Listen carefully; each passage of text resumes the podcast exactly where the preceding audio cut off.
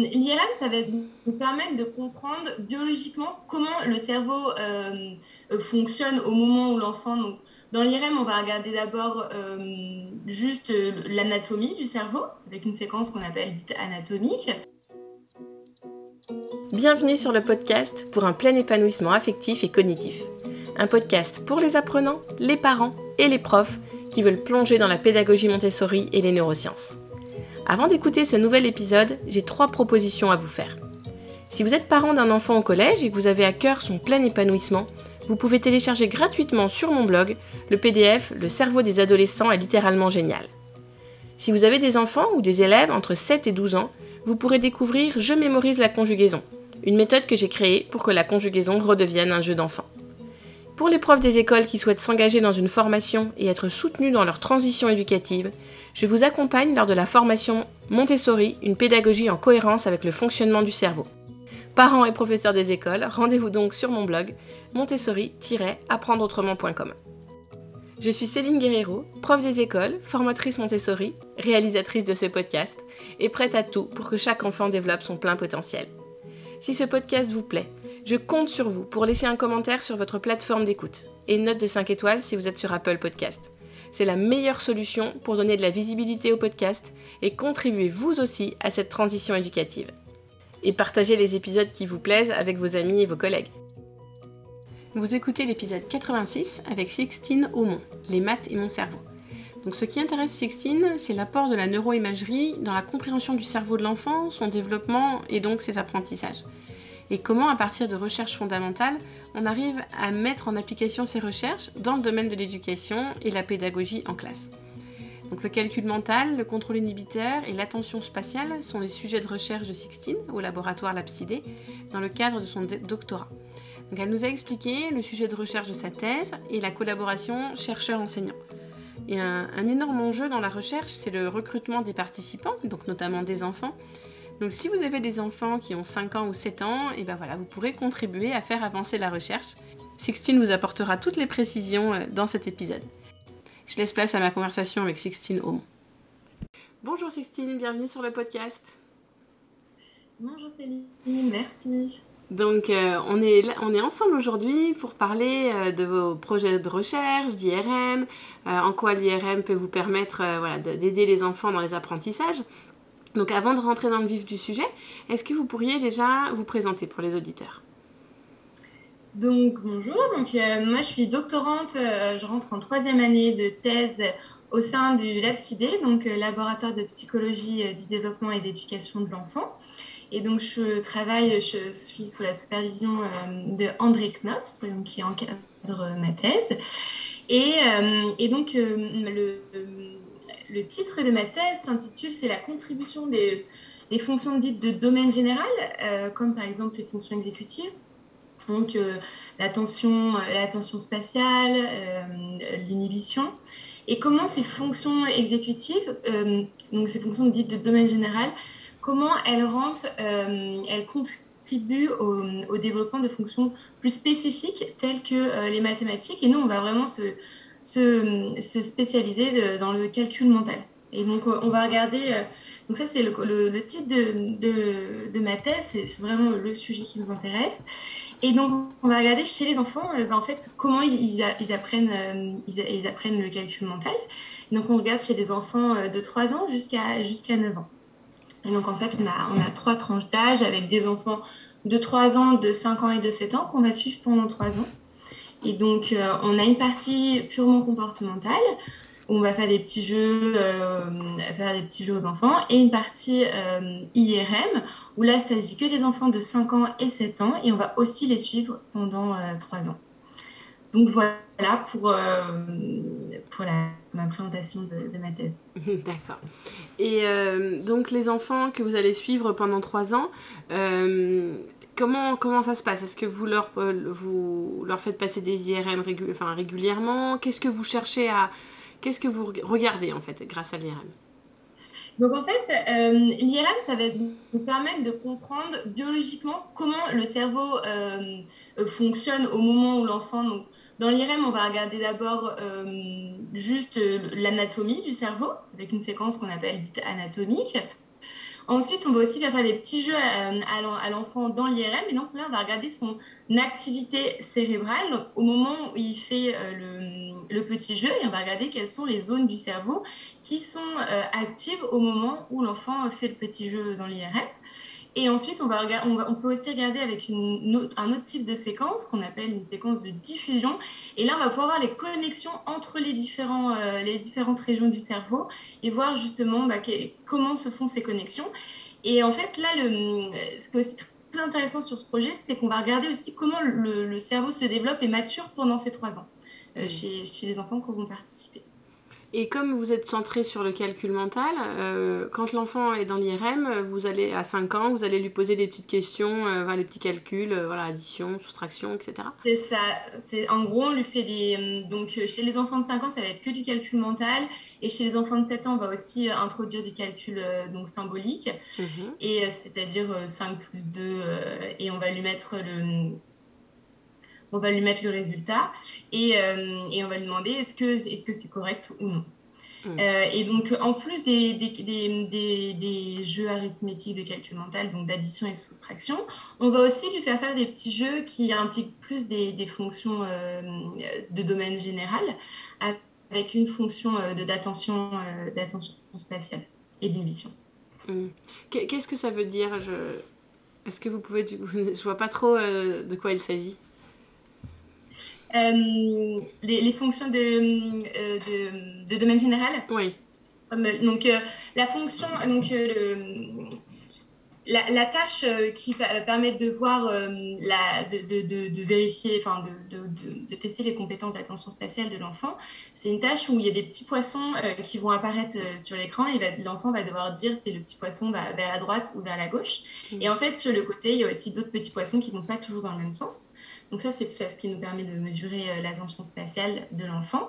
Et ensuite, euh, la tâche d'inhibition, c'est une tâche où il va y avoir des formes. Et, euh, et, donc, il y a trois formes, une en haut et deux de chaque côté. Et si, par exemple, vous avez deux ronds d'un côté, il faut qu'il appuie du côté où il y a les deux mêmes formes. Et on va introduire un distracteur où il va y avoir des, couleurs. Et parfois, il y aura peut-être un rond violet et un rond jaune. Et il faudra quand même qu'il appuie du côté où il y a les deux ronds et pas, en fonction de la couleur. Hmm, d'accord.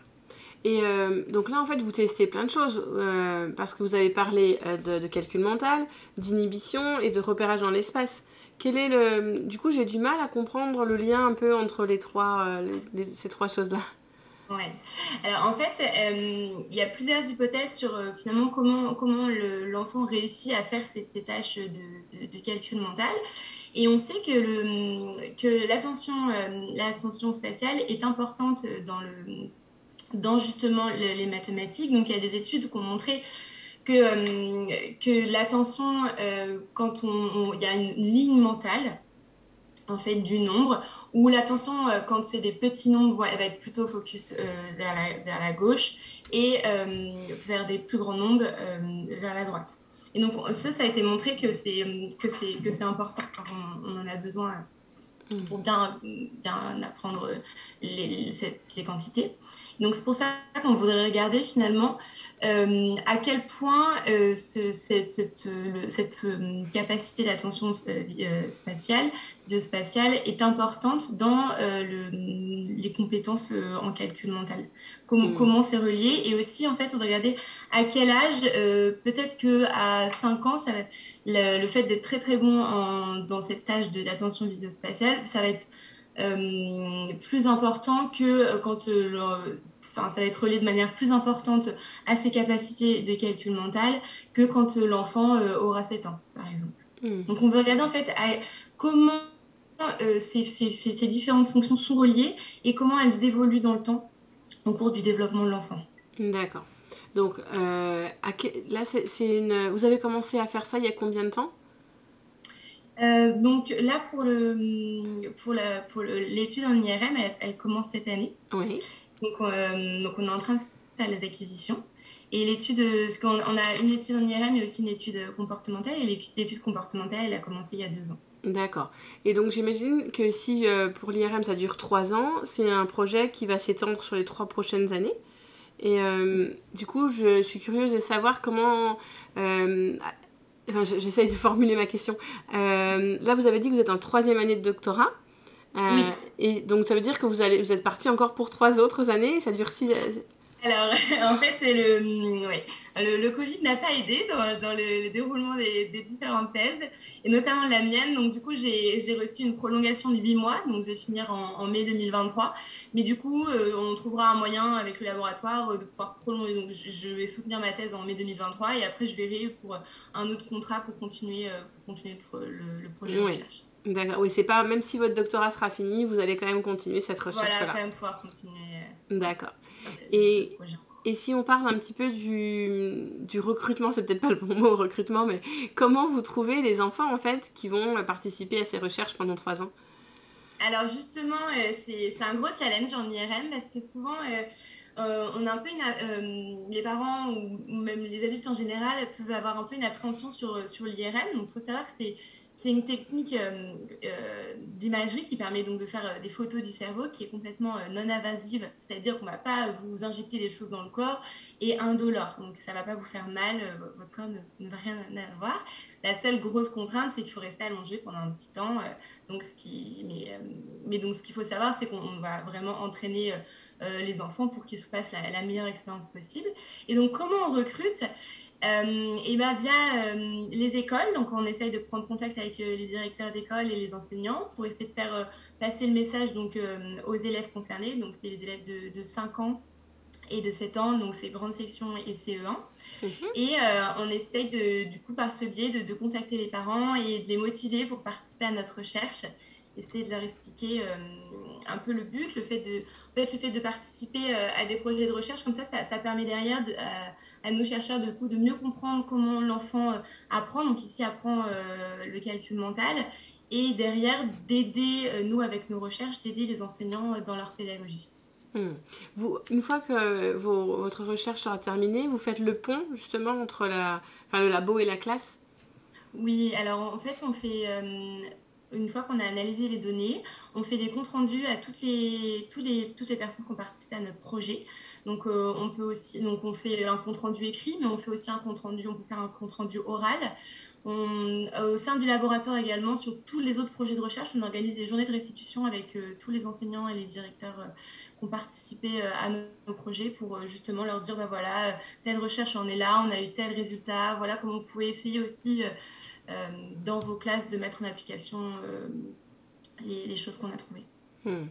Donc si dans nos auditeurs, euh, enfin dans les auditeurs qui nous écoutent, là il y a des parents qui ont des enfants de 5 ou 7 ans et qui habitent en région parisienne, ils, peuvent, voilà, ils peuvent vous contacter. Oui, bien sûr, avec grand plaisir. Il y a encore plein de place pour ce beau projet qui est vraiment en train de se lancer. Et euh, bien sûr, si vous... donc faut que votre enfant soit droitier. Donc ça, c'est pour des soucis de, euh, de recherche. Euh, il y a malheureusement plus de droitiers que de gauchers actuellement. Donc il faut que votre enfant soit droitier et, et 5 ans ou 7 ans. Et n'hésitez mm. pas oui, à, me contacter pour pouvoir vivre cette belle expérience. Il y a tout un univers d'astronautes où donc l'enfant arrive, on, on, le rassure, on l'entraîne dans une fausse fusée IRM et je lui explique bien tout tout le détail, ce que, ce que fait l'IRM, ce qu'il va faire. Et, euh, et, pareil pour les parents, euh, c'est aussi une découverte de la science, de, mm. découvrir qu'est-ce que c'est les neurosciences, euh, qu'est-ce qu'il y a dans le cerveau de leur enfant. On leur montre aussi le cerveau de leur enfant s'ils le veulent. Et comment vous faites pour rassurer les enfants par rapport au bruit? Parce que c'est très bruyant en IRM. Ouais. Alors, euh, ce qu'il faut savoir, c'est qu'on leur met des, on leur met des, des boules qui et aussi des mousses pour protéger. Et je leur fais écouter le bruit, en fait, avant. Et je leur explique qu'en fait, c'est pas comme la machine à laver de maman, quand elle fait plein de bruit, c'est pas normal. Bah là, l'IRM, quand il fait plein de bruit, c'est normal. Et ça veut dire qu'il va, qu'il prend euh, différents euh, types de photos du, de, de, leur cerveau. Mm. Donc, je leur fais écouter, je les mets en condition, en fait, pour qu'ils puissent justement pas avoir peur et vivre une belle expérience. Et sur ces trois années, euh, ça représente combien d'IRM Donc du coup, il y a en tout euh, bah, un IRM par an. Donc, euh, donc ils viennent chaque année à peu près à la même période pour faire l'IRM. D'accord. Et du coup, cette recherche, ça, vous permet d'avoir une meilleure compréhension sur le fonctionnement du cerveau et en particulier sur le calcul mental? Exactement. de comprendre quels sont les mécanismes qui, qui vont permettre à l'enfant de, de, réaliser ses calculs mentaux. Qu'est-ce qui se passe dans son cerveau? Quelles sont les régions qui sont, euh, qui sont connectées? Mmh. Et depuis combien d'années on peut faire des études comme, comme celle-là? Alors, ça fait. Alors, au LabCD, il y en avait alors, le, la date exacte du début des CRM, euh, je ne la connais pas, mais ça fait au moins depuis les, ouais, mais, ouais, les années 2000, c'est sûr. Hmm. Et euh, il y a déjà des études qui ont été menées au LabCD il y a 10 ans sur, euh, sur un projet également sur, avec des enfants de 5 ans. Et donc, du coup, je me suis beaucoup inspirée de, de, leur protocole pour pouvoir mettre en, place le mien. Et donc, ça fait plusieurs années. Et il y a eu d'autres projets aussi chez, avec les, des adolescents qui a été mené au laboratoire mm. euh, avec cette technique euh, de l'IRM. Oui, j'imagine que vous n'avez pas au départ, enfin vous n'avez pas commencé avec des enfants de 5 ans, mais plutôt des plus grands. Euh. Oui, oui, en fait, on, d'abord, on, regarde un peu bah, finalement comment on met en place un protocole, on, met, on, essaye de voir qu'est-ce qui est important pour que l'enfant se sente bien, passe la meilleure expérience. Donc, pour les enfants un peu plus âgés, effectivement. au début des adultes et ensuite des enfants un peu plus âgés. Donc, on va tester. Et puis, une fois qu'on voit que notre protocole fonctionne bien et que les enfants vont vivre la meilleure expérience possible, euh, ben, on, va tester ensuite avec des enfants plus jeunes.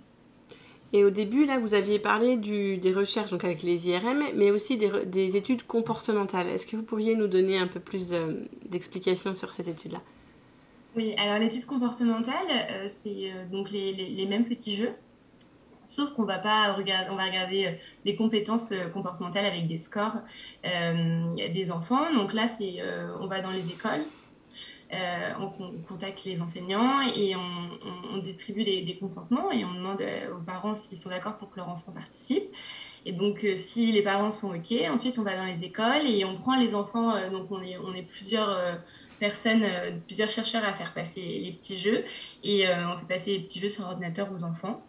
Et euh, donc, il y a tout, c'est assez ludique. On leur fait, il y a euh, une petite carte au trésor et avec les différents petits jeux. Et, donc, ils voient la progression en fait. Euh, donc, c'est entre, entre 6 et 8 petits jeux qu'on va mettre en plusieurs sessions. On va, mettre, on va faire quatre premiers jeux, puis ensuite, on fait une petite pause et on les voit soit l'après-midi, soit un autre jour. Et on leur fait faire les autres petits jeux et on leur donne un petit diplôme à la fin pour les remercier d'avoir participé à la recherche. D'accord. Et vous leur expliquez euh, votre travail, euh, voilà, en quoi leur participation va, être, euh, va vous être utile? Oui, on leur explique, on leur dit que grâce à eux, on va mieux comprendre comment ils apprennent le calcul mental et, aussi les maths, parce que c'est vrai qu'on fait quand même beaucoup de mesures avec tous ces petits jeux. Et oui, on leur explique. Et en fait, à la fin, donc c'est sûr que le, gros inconvénient de la recherche, c'est que souvent on a les résultats quand même, c'est sur une longue durée. Et donc, on fait des, des, retours euh, aux enseignants qui ensuite peuvent, en faire, euh, peuvent faire des retours euh, aux, élèves. Hmm. Et les enfants qui participent dans les classes donc, à cette étude comportementale ne, sont, ne participent pas forcément à la recherche avec l'IRM non, en fait, non. parce que comme ils font la même chose, il ne faut pas qu'il y ait fait d'entraînement de, ou qu'ils aient déjà vu les petits jeux. Ah oui. Donc, donc non, non, c'est deux, deux groupes de participants différents. D'accord. Et souvent, on entend parler de groupe contrôle dans les études. Est-ce que là, euh, vous pouvez nous, dire s'il y a un groupe contrôle, comment ça se passe? Alors ici, il n'y a pas de groupe contrôle parce qu'en en fait, euh, on, veut savoir le, développement normal d'un enfant euh, quand, pour, l'apprentissage des mathématiques. Donc il n'y a pas de groupe contrôle, mais alors du coup, on va faire une tâche contrôle. On va mesurer le QI de l'enfant à l'aide de, c'est la batterie test, c'est la, la WISC ou la WIPSI. Et, euh, et, en fait, ça va nous permettre de savoir si l'enfant est bien, euh, son quotient intellectuel est bien par rapport à son âge, que c'est que, vérifié. Donc c'est ça, ça va être ça. On appelle ça du coup une tâche contrôle par rapport euh, aux autres tâches. Hmm. Donc vous testez le, le QI avant, avant l'expérimentation et après aussi ou que... Non, juste, une fois pour voir un peu, pour voir si finalement, dans la, selon son âge, il a bien le, le, quotient hmm. intellectuel qui correspond. En fait, comme euh, ce qu'on fait, c'est des, des, moyennes. On va pas regarder au cas par cas, mm. enfant par enfant. Euh, les, les, compétences, on va regarder une moyenne et c'est important de voir que notre groupe est à peu près homogène et que par rapport à l'âge que l'enfant a, il a euh, le, quotient, le, quotient intellectuel qui, qui, correspond. Mm. Et, en fait, les groupes c'est quand on fait des, quand on teste par exemple un type d'apprentissage ou alors euh, qu'on va faire un entraînement euh, à, une fonction euh, cognitive particulière, et ben on va regarder finalement le fait d'entraîner l'enfant, est-ce qu'il y a une différence par rapport au fait de ne pas l'entraîner? Mmh, d'accord. Et est-ce qu'on peut vraiment parler de collaboration entre les enseignants et les chercheurs ou c'est juste bah, vous venez en classe et voilà, vous, vous proposez ces, ces, ces, petits jeux aux enfants, mais est-ce qu'il y a une réelle collaboration? Alors justement, c'est ce qu'on essaye de faire au laboratoire, qui a vraiment un lien entre, euh, entre chercheurs et enseignants. C'est un travail qui n'est pas toujours évident parce qu'on parle des langages différents. Et, euh, et donc on essaye. Alors il y, a, y, des projets qui vont être un peu plus collaboratifs, où là le, chercheur va, l'enseignant va vraiment euh, mener la recherche. Dans, dans, sa classe. Donc, ça a été développé par la plateforme Léa.fr. Donc, ça, c'est une autre collègue qui travaille dessus. Mais du coup, dans le cas de notre recherche, c'est un, petit peu moins collaboratif parce qu'effectivement, on prend les enfants et on, ils sont plus dans la classe et on fait les petits jeux à côté. Euh, après, la collaboration qu'on fait, c'est le retour qu'on fait en fait aux enseignants sur, euh, sur les, résultats qu'on a.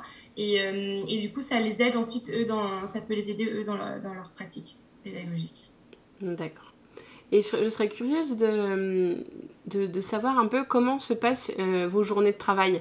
Euh, parce que c'est pas un métier. Enfin voilà, on a. En tout cas, moi, j'ai du mal à m'imaginer euh, si vos journées se ressemblent, euh, ce, que, ce, que, vous faites. Alors, j'imagine que les auditeurs auraient aussi envie de, de pouvoir un peu plus imaginer de manière concrète tout ce que vous faites dans une journée. Ah oui, alors c'est très varié. Hein. En recherche, on ne s'ennuie pas. ce que vous avez, ce qui est important de comprendre en fait, c'est que hum, il y a différentes étapes dans un projet de recherche. Vous avez d'abord toute la mise en place du protocole, du, quelle tâche on va choisir, enfin déjà quelle question de recherche on se pose.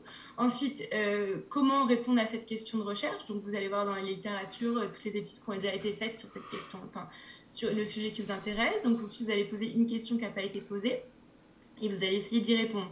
Donc pour y répondre, vous mettez, en, vous mettez en place tout un protocole, donc les tâches qu'on va faire faire aux enfants, quel âge on vise, etc. Donc ça, c'est une première partie. Ensuite, vous avez la partie recrutement, donc aller contacter les, contacter les, les écoles, euh, les enseignants pour voir s'ils sont motivés pour participer à notre projet. Ensuite, on, par leur biais, on contacte euh, les, les, parents et donc les enfants. Les parents qui ont accepté que leurs enfants participent, euh, ben ensuite, une fois qu'on a assez d'enfants, on va dans les écoles, on leur fait passer les petits jeux. Donc ça, c'est la partie récolte des données. Et ensuite, il y a la partie analyse des données, où là, euh, on va, euh, selon les, différentes questions qu'on s'est posées, on va y répondre à partir de tests statistiques et de mettre en évidence. Euh, donc ici, nous, ça va être le lien justement entre bah, ces fonctions de domaine général avec cette fonction plus spécifique du calcul mental. Mais du coup, je peux vous dire en ce moment, mes, mes journées types, ça va être... donc pendant les vacances scolaires, je je récupère toutes les données que j'ai acquises euh, et je commence à, ordonner mes, données et, réfléchir aux analyses que je vais faire. Et ensuite, pendant que les enfants sont en classe, euh, je vais dans les classes faire passer, euh, les, petits jeux. Et dans le cas de l'IRM, donc les, les IRM, c'est tous les mercredis. Donc là, ça se passe sur la plateforme à Sainte-Anne, plateforme Neuroléa. Donc et donc là, euh, je vais euh, au CRC, c'est un centre euh, de recherche clinique qui accueille en fait les participants au moment de, de la, recherche en IRM. Et donc, et donc voilà, tous les mercredis, je suis là-bas. Mm. donc c'est en fait, il n'y a aucune journée qui se ressemble. Il y a des journées, ça va être plus, on va regarder au niveau de la littérature, ce qui, se, se, mettre à jour sur ce qui a été fait, ce qui n'a pas été encore fait. Il y a d'autres jours, on va dans les écoles pour faire passer les petits jeux aux enfants.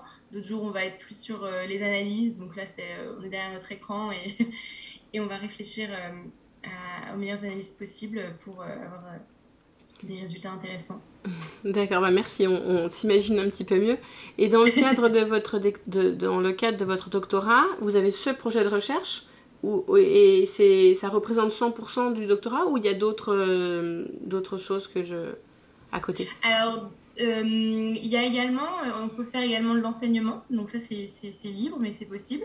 Donc euh, dans mon cas, je, fais de l'enseignement, j'enseigne à des licences. Donc on, est, rattaché à l'Institut de psychologie, donc à des licences qui sont en, psychologie. Et, donc là, on, on anime des TD. Euh, pour, les, pour les étudiants. Il y a également euh, toute la vie euh, donc de l'école doctorale, vous pouvez également participer. Donc, je suis également représentante des doctorants de toute notre école doctorale. donc là, il s'agit de, de, de, faire le lien entre l'école doctorale et les différents doctorants, pour voir s'ils vont bien, si leur test se déroule bien, si, le, si, leur projet aboutit. Donc il y a, y, a, différentes, différentes choses aussi comme ça. et en plus, on a également, une, donc en fait, quand on est en doctorat, on est encore étudiant, donc on, a une, est en formation continue. Et on a également, des formations à suivre. Donc, euh, il y a des, formations qui vont nous aider dans notre doctorat. Donc, par exemple, ça va être des, formations sur bah, comment faire des analyses statistiques, ou alors euh, ça va être euh, comment m'organiser dans ma thèse, mon temps de travail. Il y a également des, formations sur l'après-doctorat, quelles sont les, portes qui s'ouvrent. donc, il y a de l'académique, mais pas que. Il y a, il y a également tout ce qui est du domaine du privé, qui est aussi intéressant. Donc, voilà. Donc, ça, c'est aussi d'autres choses qui font partie de notre doctorat. Et il y a également autre chose, c'est euh, tout ce qui est euh, tout notre travail, c'est euh, le valoriser, donc faire des présentations orales sur, sur les recherches qu'on a faites et également les présenter dans des congrès scientifiques où il y a d'autres chercheurs. D'accord, oui, donc c'est très varié. Et est-ce que vous avez déjà une idée, une fois que vous aurez votre doctorat en poche, de, voilà, de, je sais pas si on dit pas comme ça, mais de, de, de votre avenir professionnel? Alors moi, ce qui m'intéresse euh, énormément, c'est vraiment, euh, c'est très très très très large, hein, c'est l'innovation pédagogique. C'est pour ça que je fais cette thèse au sein du LabCD.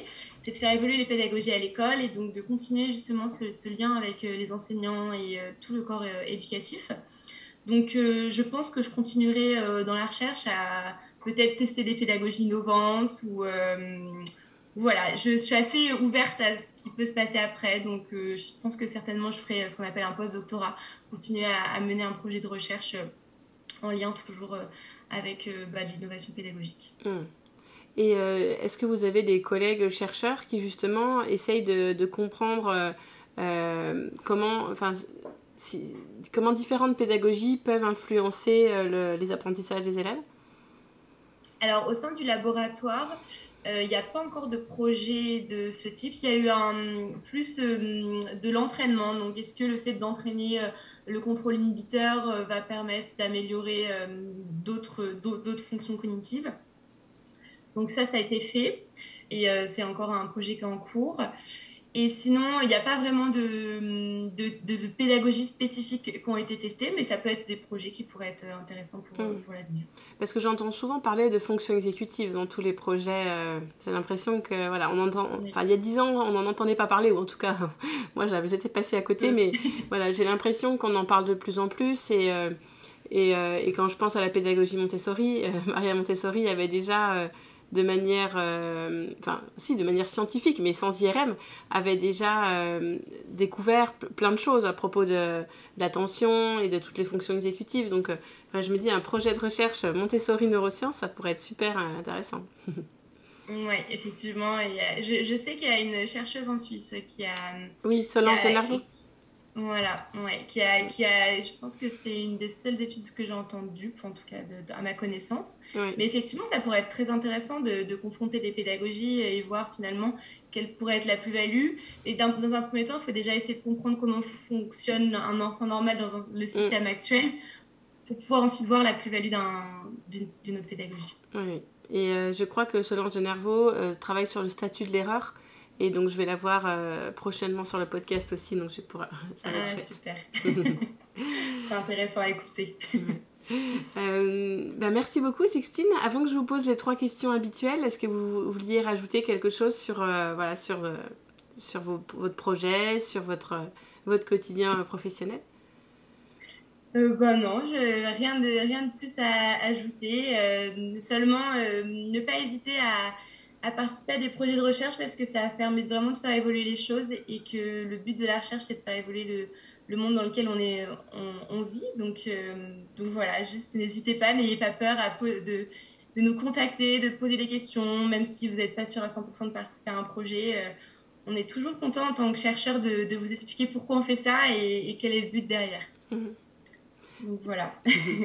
Alors, est-ce que vous serez d'accord pour nous partager un livre par rapport euh, sur l'éducation? Oui, alors euh, je vais j'ai écouté le podcast que vous aviez fait avec Grégoire Borst et je vais être un peu répétitive, mais euh, euh, le, livre qui dit doc qui est vraiment bien fait, donc Explore ton cerveau.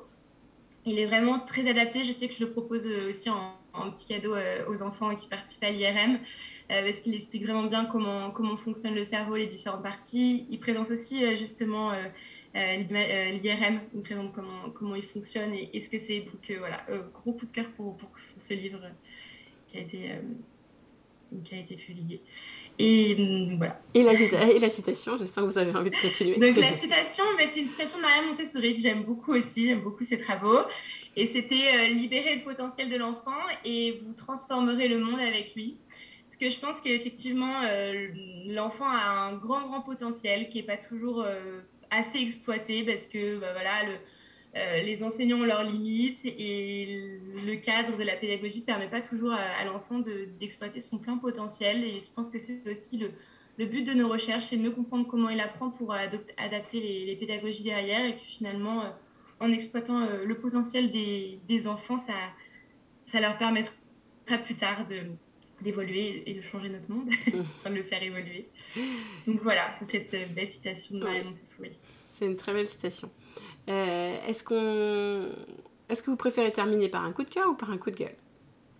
Non, je vais, je vais prendre un coup de cœur euh, et, et, aussi pour montrer l'optimisme que j'ai.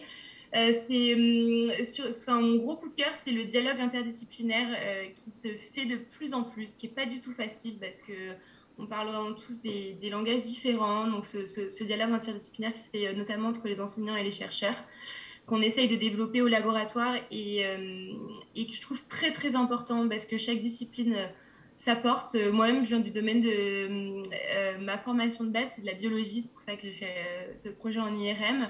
Et en fait, le fait de, de pouvoir dialoguer entre disciplines, ça permet justement de mieux comprendre aux différentes échelles, bah, donc le cerveau dans mon cas mais de comprendre plein de choses. et eh ben, merci beaucoup pour aujourd'hui, Sixtine.